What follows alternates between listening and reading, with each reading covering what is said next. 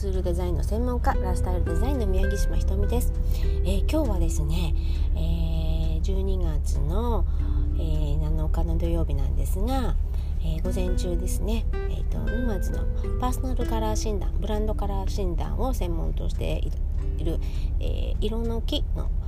中澤よし子さんのところに、えー、行きまして、えー、パーソナルカラー診断というのをねみっちりやっていただきました、えー、それまでですね、あのー、カラー診断っていうと、まあ、心理でカラー診断っていうのは何とかあのあったんですが自分自身のパーソナルカラーですねの診断っていうのは、えー、20代の頃なんかあのちょっと習ったよっていう若いお母さんまあその当時私も若かったですけど、まあ、同世代のお母さんがいたのでじゃあちょっとやってっていう感じでその時にはですね、えの私オータムっていうね4つの季節の中のオータムですよっていう風な診断をいただいたので、まあ20、そそれが20代後半だったと思うんですけれど、まあ、それから、えー、20年くらいはね20年ちょっと、まあ、私はオータムだと思って、まあ、そういう色のもののお洋服だったりとか、まあ、メイクだったりとかそういうものをね選んできていたわけなんです。でまあその時にオータムって言われたんだから、まあ、オータムだろうなって思っておりましたら今日診断していただいた結果スプリング春ということでもう今は気分はですね、えー、ウキウキしております。冬真っ只中なんですけどね。春と聞いただけで何でしょうこのウキウキウキウキ感。な私っていう風なね、えー、ところに今浸っている最中なんですけれど、はい。あのー、なんでこれをやろうかと思ったかと言いますと、えー、私はあのー、まあ、反則ツールのデザインを、まあ、専門としてやってるわけなんですけれどまあ、あのこんな風に名刺作ってとかね、えー、チラシ作りたいよとか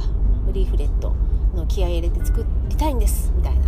まあ、そういうご依頼を受けてあの制作していくんですけれど、まあ、意外とそれぞれのお仕事をされている方々のまあ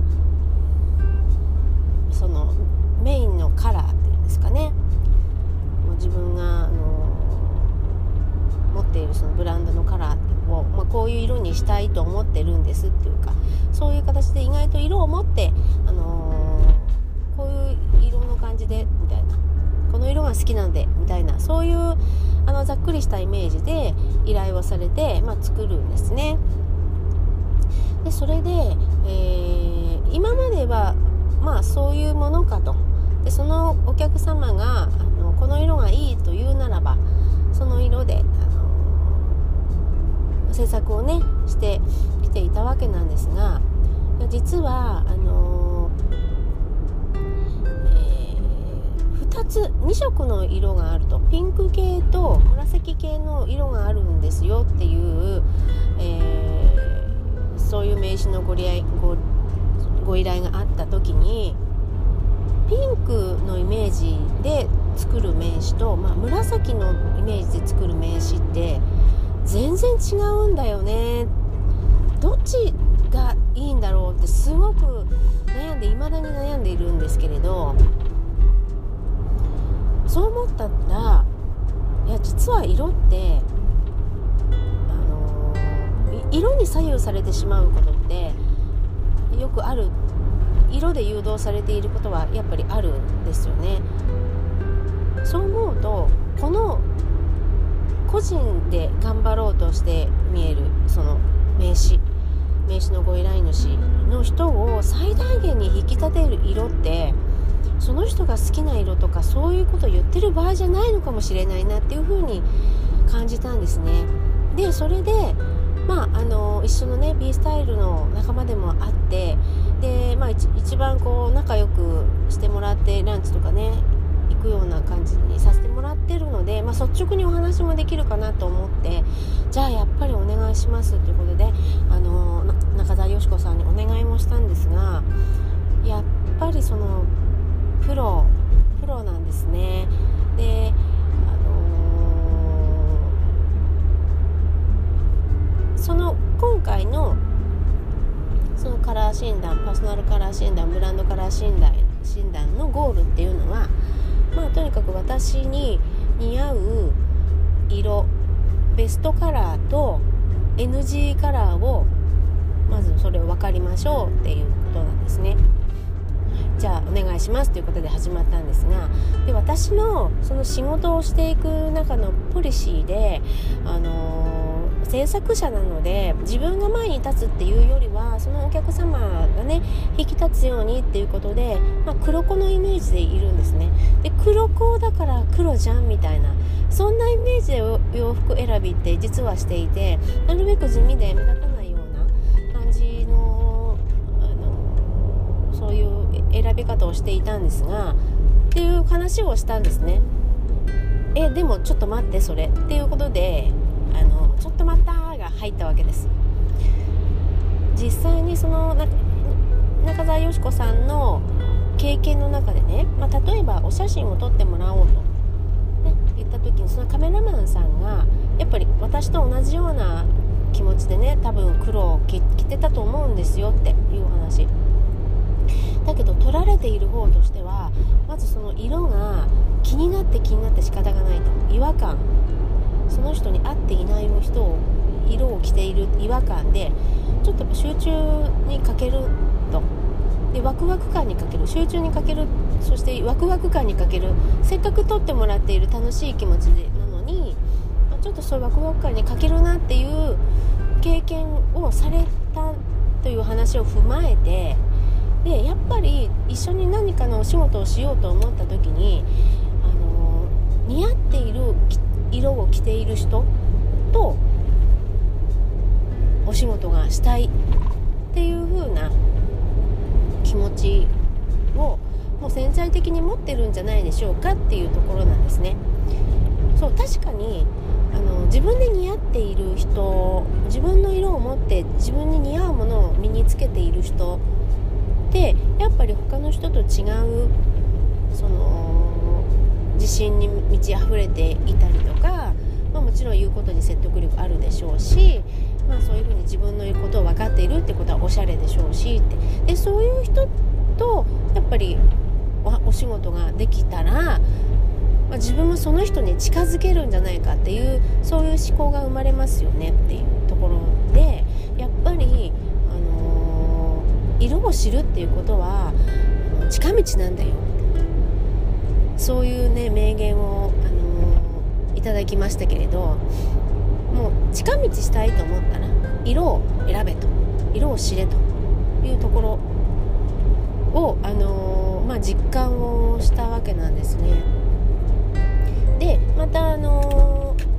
ー、そうかと。じゃあ私黒子なんだけどより、あのー、黒子に徹するために、まあ、自分を知ろうと。まずは自分を知ろうというところで、まああのね、ドレープ素敵な色も何3各季節ごとの30色のその4シーズンなので120色ですよね3四十に。120枚も用意をしていただいてでその中からまあそのドレープをね当てていただいていったわけなんですけれど、まあ、その手際の良さがねやっぱりすごいなと。であのー、まあ最初にブルーベースとイエローベースがあるっていうところでまずはブルーなのかイエローなのかっていうのの選別をしてでその後あのまあイエローだイエロー系だと。イエロー系だということが分かったのでまあイエロー系の中でもスプリングとオータムがありますよ。じゃあそれどっちなのかっていうのをねの選んでまあ実際にね顔の下にね布を当てて色のついたものを当ててでその顔色が変わっていくのを、まあ、み見て選んであこれでやっぱこれだよね。やっぱスプリングだよね。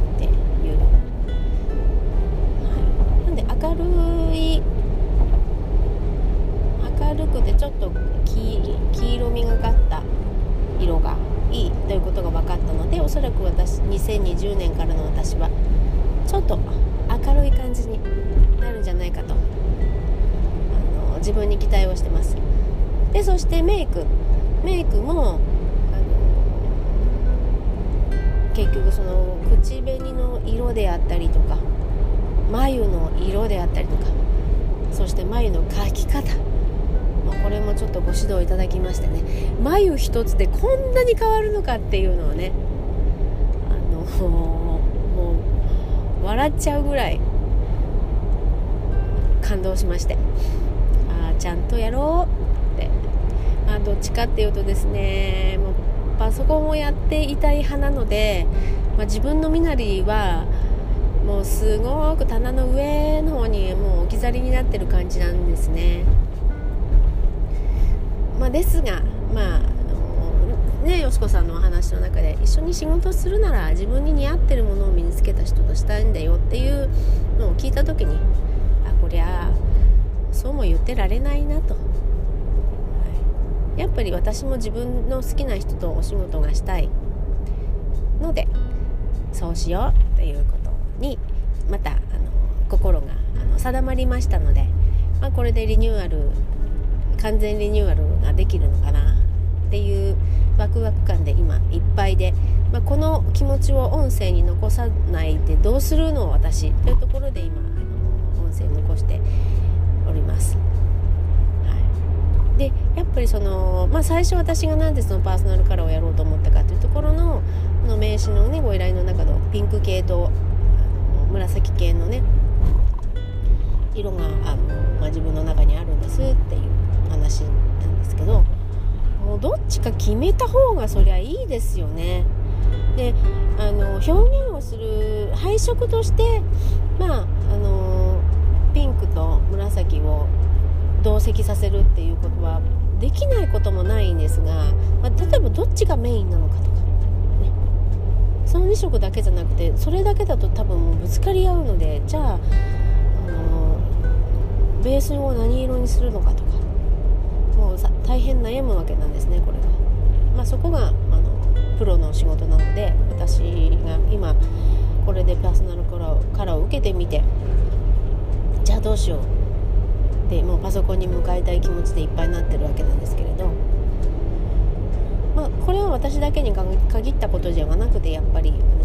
ね。これからビジネスで、まあ、信頼をされながら自分の好きな人とお仕事をしたいっていう風なで楽しくしたい楽しくお仕事したいんだよっていう人をやっぱり私もたくさんあの見ていきたい。自分もそうなりたいっていうふうに思っていますので、まあ、是非ね自分を知るって自分のことって一番分かんないんじゃないかなって自分がそうなので。なのでねそういうものの客観的な視点を